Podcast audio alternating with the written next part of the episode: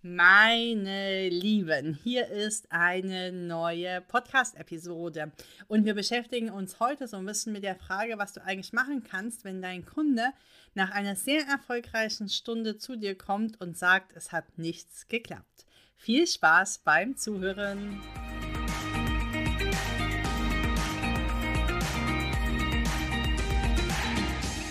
Als allererstes möchte ich dir mal erzählen, wie ich eigentlich auf dieses Thema gekommen bin. Und zwar war heute eine wirklich sehr liebe und fleißige Kundin bei mir im Training. Und es ist so gewesen, dass sie vor ein paar Wochen mit ihrem Hund zu mir gekommen ist, der hat gepöbelt pöbelt immer noch ein bisschen. und wir haben angefangen mit dem Training ähm, und zwar Canis ähnlich. Ähm, wenn du Canis kennst, wirst du es dir vorstellen können. Wenn du Canis nicht kennst, ähm, mache ich dir jetzt einen ganz groben Abriss. Da geht es darum, dass ähm, Ausnahmen natürlich ausgenommen, ja. Ähm, aber meistens fangen wir an, ähm, die Struktur des Zusammenlebens mit dem Hund zu überprüfen und mal zu gucken, inwiefern denn der Halter überhaupt in der Lage ist, Grenzen zu setzen und Grenzen durchzusetzen. Oder auch der Frage nachgehen, ob denn vielleicht der Hund zu Hause der Bestimmer ist, ja. Immer, immer, immer ist der Hund der Bestimmer. das schauen wir uns an.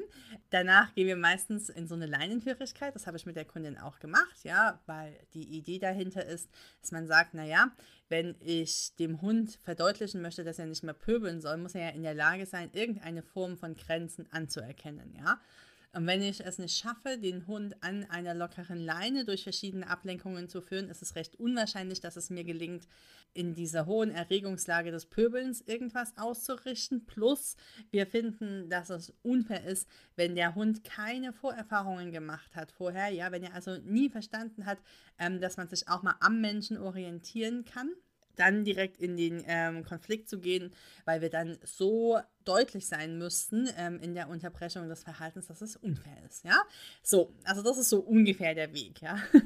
Wenn du zuhörst und kommst von Kanis, verzeih, es war jetzt ein wenig knapp ähm, formuliert, ja? Da gehört natürlich noch einiges mehr dazu, ein gutes Erstgespräch und so weiter und so fort. Aber darum soll es hier nicht gehen, sondern es soll so ein bisschen darum gehen, was ich mit der Kundin gemacht habe. Also ich habe alles lehrbuchmäßig gemacht, ja, habe mit ihr ein Erstgespräch geführt, bin in die Orientierungen gegangen und so weiter und so fort. Und dann waren wir an der, bei der letzten Stunde, wo es darum ging, dem Hund zu sagen, dass wir nicht mehr pöbeln.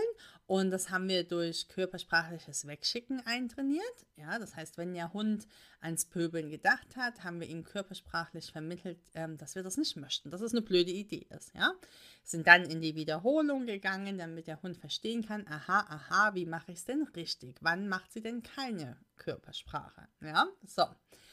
Und das war wirklich alles wunderbar. Und ich muss dir sagen, es war auch so eine Kundin, ich weiß nicht, ob du es kennst, ähm, die hatte unterwegs, hat die so tolle Fortschritte gemacht, weil die Leinenführigkeit extrem gut geklappt hat und so, dass sie da schon ähm, mich zwei Menschen weiterempfohlen hat. Ne? Also die war wirklich auf einem tollen Weg. So.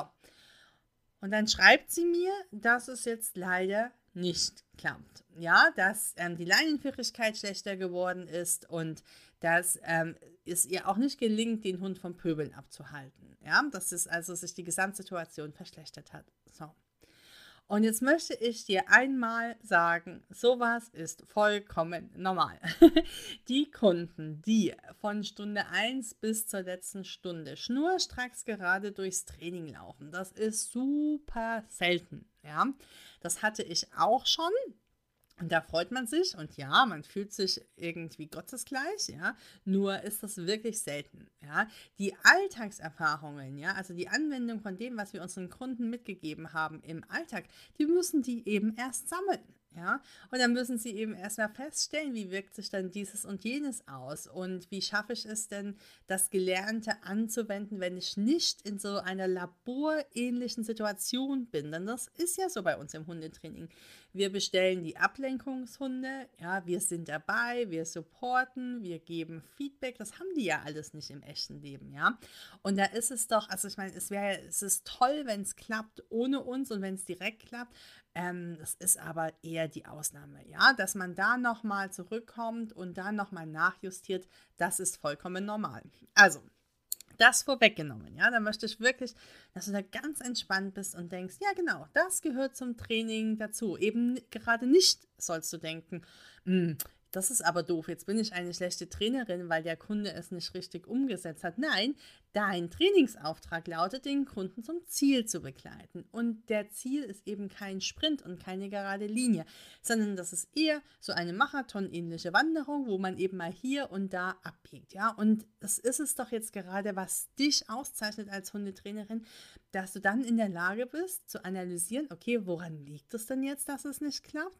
Und da nochmal nachzuhelfen ja, an der einen oder anderen Stelle. Und ich habe da jetzt mal vier große Punkte für dich mitgebracht, ja, die man sich anschauen könnte, wenn der Kunde nach einer eigentlich sehr guten Stunde kommt und sagt, dass es zu Hause nicht klappt, ja. Und das ist einmal der Oberpunkt Trainingsaufbau. Da darfst du dich drei Sachen fragen, nämlich das erste, muss ich vielleicht im Trainingsaufbau noch mal einen Schritt zurückgehen, ja? Ich mache erstmal ein Beispiel nochmal von meiner Kundin und dann noch ein Rückrufbeispiel. Bei meiner Kundin könnte ich mich zum Beispiel fragen, ob die, sie hatte ja erzählt, ähm, dass die Leinenführigkeit nicht mehr gut klappt ne, und dass der Hund immer noch pöbelt. Und bei der Leinenführigkeit könnte ich mich fragen, ob denn die Leinenführigkeit mit einem geringeren Ablenkungsgrad als ihr Standardleben bietet, gut genug funktioniert. Ja, und das kann sein, dass man ähm, da was übersehen hat, ja, dass man gedacht hat, okay, im Training hat es gut funktioniert und als man Leinenführigkeit eintrainiert hat, hat es in der Woche danach beim Kunden auch gut funktioniert, aber ähm, es gibt noch andere Standardalltagssituationen beim Kunden, da klappt es doch noch nicht und das haben wir verkannt. Ja? Und da kann es durchaus sein, dass ich da die Basis nochmal stärken muss und dann gehe ich nochmal einen Schritt zurück und sage nochmal, pass mal auf, in der Leinenführigkeit geht man noch nicht durch die belebte Fußgängerzone, vermeide die man noch, bis es dein Hund beispielsweise auf der etwas weniger beliebten belebten Nebenstraße kann. Ja? Also beim Trainingsaufbau kannst du dich fragen, muss man vielleicht nochmal einen Schritt zurückgehen, um eine Basis zu kräftigen, die dann für den nächsten Schritt, den finalen Schritt stark genug ist. Ja?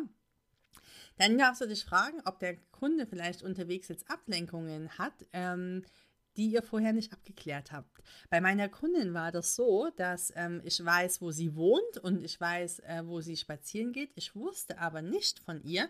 Ist ehrlich gesagt mein Fehler. Ich habe sie nicht gefragt. Man kann aber auch nicht alle Fragen, die theoretisch gestellt werden können, stellen. Ja, sonst ähm, endet man nicht. Ähm, sie geht jetzt plötzlich mit dem Hund in den Wald. Also es ist für mich plötzlich, das ist nicht für sie plötzlich gewesen, ja. Und es ist ein Jagdhund. So, und bisher ähm, hatte sie mir immer erzählt, sie geht auf Feldwegen und sie geht ähm, da in ihrem Wohngebiet spazieren. Ja? Und dass dann die Leinenführigkeit nicht richtig funktioniert, wenn ähm, sie in einem Wald plötzlich unterwegs ist mit einem Jagdhund.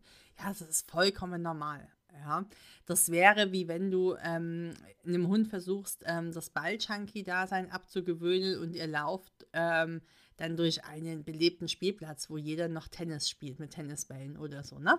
Das funktioniert auch nicht. Also das sind so Ablenkungen, die wir vorher nicht bedacht hatten. Ähm, und die Lösung war da jetzt, dass sie dann eben diese Waldablenkung nochmal explizit trainiert was die Leinenführigkeit angeht und da aber dann viel kürzere Einheiten macht, ne? weil man ja dann so tun muss, als hatte man vorher die große Ablenkung Wald noch gar nicht bearbeitet, denn das hatte man ja noch nicht, ja. Und da ist es dann nicht verwunderlich, dass es nicht klappt. Äh, mein Hund kann ähm, eine halbwegs ordentliche Leinenführigkeit, aber überhaupt nicht, wenn irgendwie äh, meine Familie zu Besuch kommt und läuft fünf Meter vorweg. Ja, das hat er nie trainiert. Der kann vieles andere, aber das kann er nicht. Und ähm, das müsste ich dann, wenn ich es wollen würde, auch mit ihm trainieren. Ja, da bin ich jetzt ehrlich gesagt zu faul. Das soll dir aber auch nur als Beispiel geben, dienen. Ja. Ähm, jetzt fällt mir gerade ein, ich hatte dir versprochen, beim Schritt vorher da noch ein Beispiel mit dem Rückruf zu machen. Ja. Da ging es jetzt nochmal um die Frage, also wir verlassen jetzt diese Ablenkungen, die wir nicht abgeklärt haben und gehen nochmal zurück zu der Frage, ob du, wenn es nicht klappt beim Kunden, nochmal einen Schritt im Training zurückgehen musst. So, und beim Rückruf wäre das zum Beispiel, wenn der Kunde sich wünscht, dass der Hund aus einer Hundegruppe abrufbar ist. Ja, ähm, und da stellen wir jetzt mal nicht die Frage, ob wir das sinnvoll finden oder nicht. Wir stellen uns mal vor, wir wünschen, der Kunde wünscht sich das und wir trainieren darauf hin. So, dann würde ich als ähm, sozusagen Grundebene vor dem Rückruf aus der Hundegruppe den Rückruf von einem einzelnen Hund trainieren. Ja, also mit der Ablenkung immer steigern. So, und wenn ähm, ich da feststelle, dass ähm, das zwar bei diesen drei Hunden, die ich im Training dabei hatte, funktioniert hat, aber nicht bei den Hunden draußen im echten Leben, dann ist es klar, dass der Rückruf aus der Hundegruppe noch nicht funktioniert, weil die Basis, ähm, was den Schritt vorher angeht, noch nicht sitzt. Ja, das war noch dieses Beispiel vom Rückruf.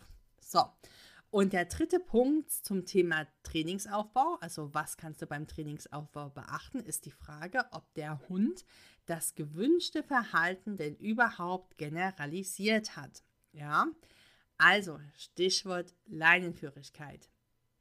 Wenn ich möchte, dass der Hund zuverlässig überall gut an der Leine geht, ja, dann fange ich ja in einer ablenkungsarmen Trainingssituation an und füge dann nach und nach Ablenkungen hinzu. Meiner Meinung nach äh, würde das ausreichen, wenn man Ablenkungen bis zu einem Grad hinzufügt, ähm, die der Kunde braucht. Ja, wenn der Kunde auf dem Dorf wohnt und nie mit seinem Hund in die Großstadt fährt, macht es überhaupt keinen Sinn, Leinenführigkeit neben Bussen und Bahnen zu trainieren. Also was heißt, das macht keinen Sinn? Das ist für, aus meiner Sicht ein bisschen Geldverschwendung und Zeitverschwendung. Ja, ich trainiere also immer auf das Leben, das der Kunde führt.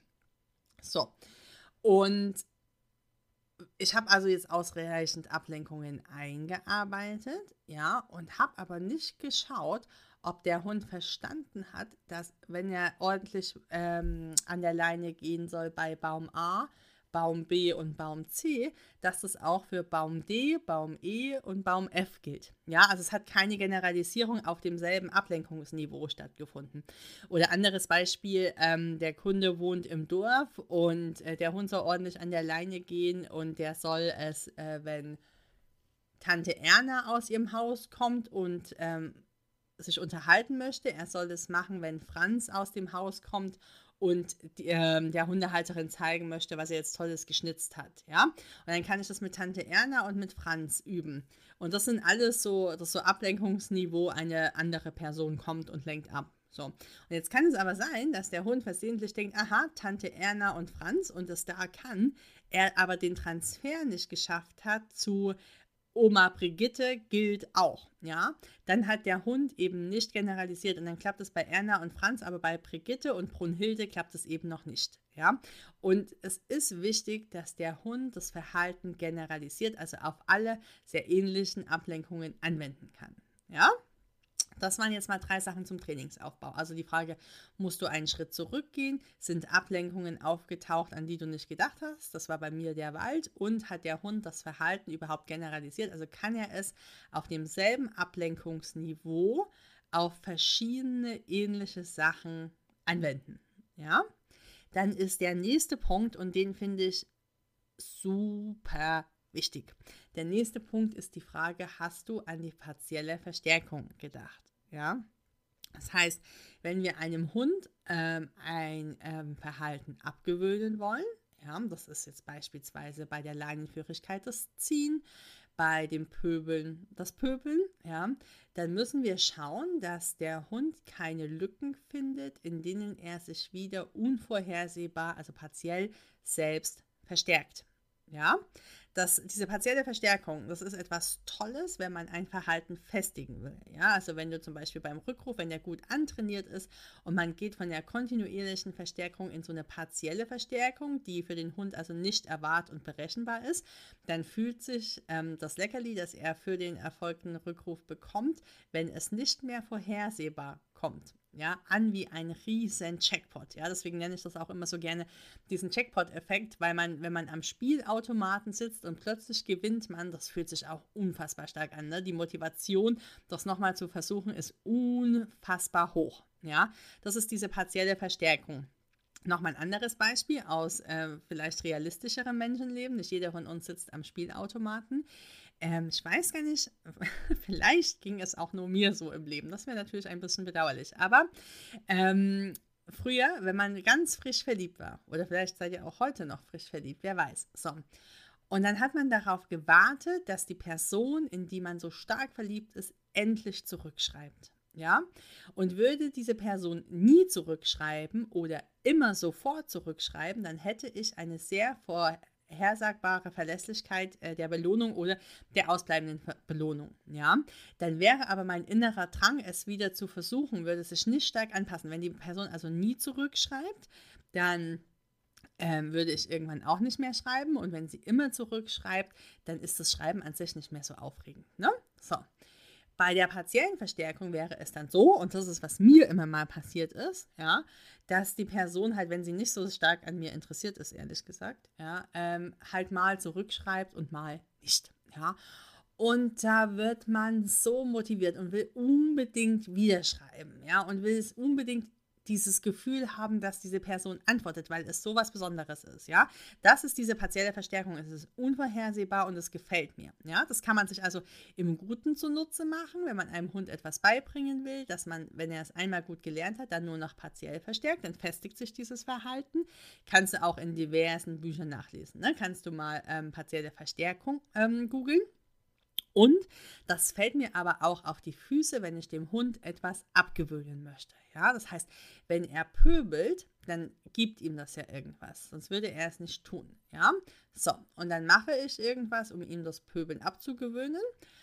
Und wenn er dann doch wieder die Chance hat, wieder zu pöbeln, ja, dann hat er natürlich, äh, weil er weiß ja vorher nicht genau, wann er die Chance hat und wann nicht, dann verstärkt er sich partiell, ja, weil ihm das Pöbeln was gibt und ähm, sozusagen die Belohnung, also die Chance, wieder pöbeln zu dürfen, unvorhergesehen kam. Ja, und bei der Leinenführigkeit ist es beispielsweise so, wenn wir nicht konsequent sind, deswegen trainieren ja also die Kanis-Leute auf jeden Fall äh, fangen an mit einer ritualisierten Leitungsführigkeit, dass man sagt, das ist dein Anfangsritual, das ist dein Endritual. Da ist die Idee auch, dass man dazwischen drin eben keine partielle Verstärkung hat. Ja? Oder ähm, da gibt es ja auch die Ansätze, dass man sagt, man unterscheidet zwischen Geschirr und Halsband. Da geht es auch am Ende des Tages um ähm, Zuverlässigkeit gegen die partielle Verstärkung. Ja?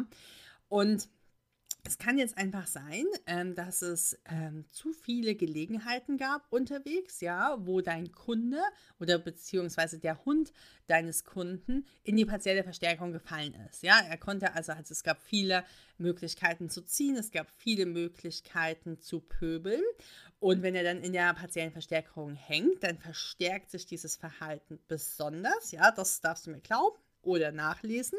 Und damit wird es dann natürlich schlimmer, was man nicht haben möchte. Ja, also das, was gut ist beim Verhalten beibringen, wie Rückruf etc., ähm, da, wo ich partielle Verstärkung nutze, um ähm, das Verhalten zu kräftigen, zu festigen, Entschuldigung, das fällt mir natürlich auch äh, beim Abgewöhnen auf die Füße. Ja? Das heißt, wenn es da partielle Verstärkung ähm, unterwegs gegeben hat seit eurem letzten Training, dann lieber Wege suchen, um das wieder auszumerzen, ja, Wege su zu suchen, um irgendwie herzustellen, dass da erstmal wieder eine Zuverlässigkeit im Verhalten des Menschen und damit im Verhalten des Hundes eintritt. Ja? So, jetzt hatten wir den Trainingsaufbau und wir hatten die partielle Verstärkung. Und jetzt kommt der dritte Punkt. Das ist die Frage, führt der Mensch die Übungen noch sauber durch?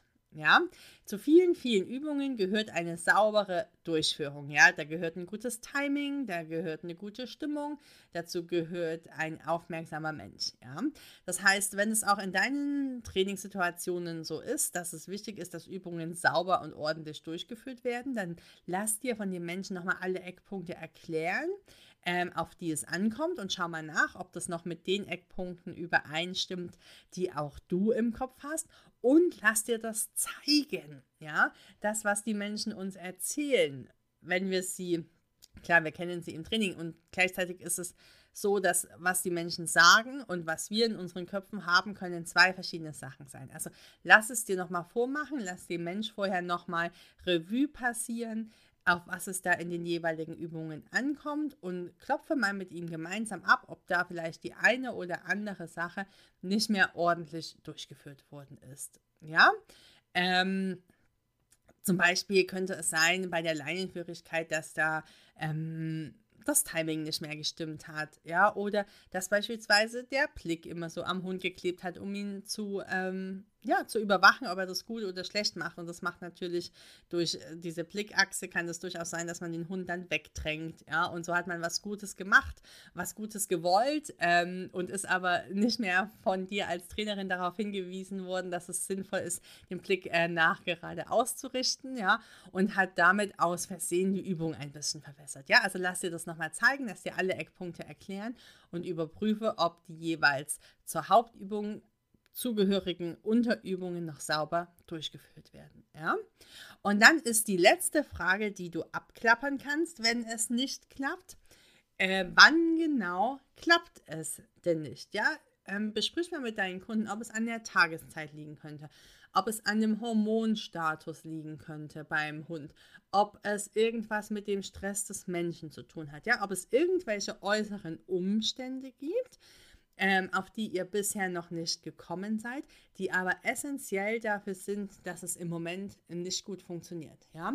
Und lass dir da wirklich die Situationen so detailliert beschreiben und nimm dir da im Zweifel auch Zeit, um nachzufragen, ja?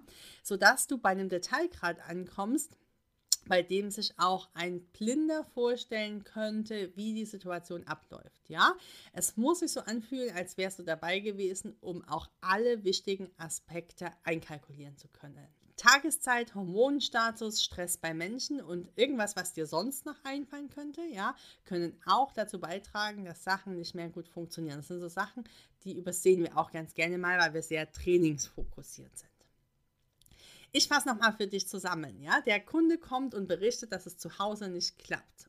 Ja, das ist in erster Linie vollkommen normal. Ja, wir trainieren meistens unter Laborbedingungen und diese Anwendung im Alltag, die muss auch erstmal, das muss sich zurechtruckeln, ehrlich gesagt. Ja, es gibt aber ein paar Sachen, die du tun kannst und zwar überprüfe den Trainingsaufbau, also frage dich, muss ich nochmal einen Schritt zurückgehen? Ähm, Habe ich Ablenkungen nicht beachtet? Hat der Hund das Verhalten noch nicht generalisiert? Du musst an die partielle Verstärkung denken, ja, die dir auf die Füße fallen kann, wenn es darum geht, ein äh, unerwünschtes Ver Verhalten abzugewöhnen. Du darfst dich fragen, ob der Mensch zum Hund die Übungen noch sauber durchführt, indem du dir die Eckpunkte erklären lässt und dir die Übungen nochmal vormachen lässt. Und du darfst beachten, ob es irgendwas mit der Tageszeit, dem Hormonstatus oder Stress beim Menschen zu tun hat. Ja? Insgesamt möchte ich dir Mut zusprechen, lieber nochmal einen Schritt zurückzugehen und vielleicht auch zwei, um dann am Ende des Tages mit dem Kunden zuverlässig am Ziel anzukommen. Ja? Und da ist es wirklich auch wichtig, dass du deine Kunden ermutigst, ehrlich zu sein und Bescheid zu sagen, wenn es nicht ganz so gut funktioniert und dass du da schon das Feld dafür bereitest, dass es eben auch sein kann. Ja, legt dann nicht, also auch wiederum nicht am Ende der letzten Stunde zu viel Fokus drauf zu legen, weil wir uns auch entsprechend unserer Erwartungen verhalten. Ja, das heißt, eher den Kunden aus der gut gelaufenen letzten Stunde rausschicken mit dem Gefühl, das wird jetzt super. Ja, und gleichzeitig beispielsweise durch eine E-Mail, durch eine WhatsApp unterwegs nachfragen, wie es läuft und oder in der letzten Stunde zu sagen, dass es sich melden soll, wenn es nicht gut läuft. Oder auch eine Variante, du vereinbarst gleich eine Backup-Stunde für in drei Wochen. Dann weiß der Kunde schon, dass du das eben standardmäßig so machst. Ja, nach der letzten Stunde nochmal ein bisschen Zeit vergehen lassen, um sich dann nochmal wiederzusehen und hat dann auch die Option nochmal zu berichten, wenn Sachen nicht funktionieren. Ich wünsche dir einen wunderschönen Tag und freue mich schon auf dein Feedback. Ciao!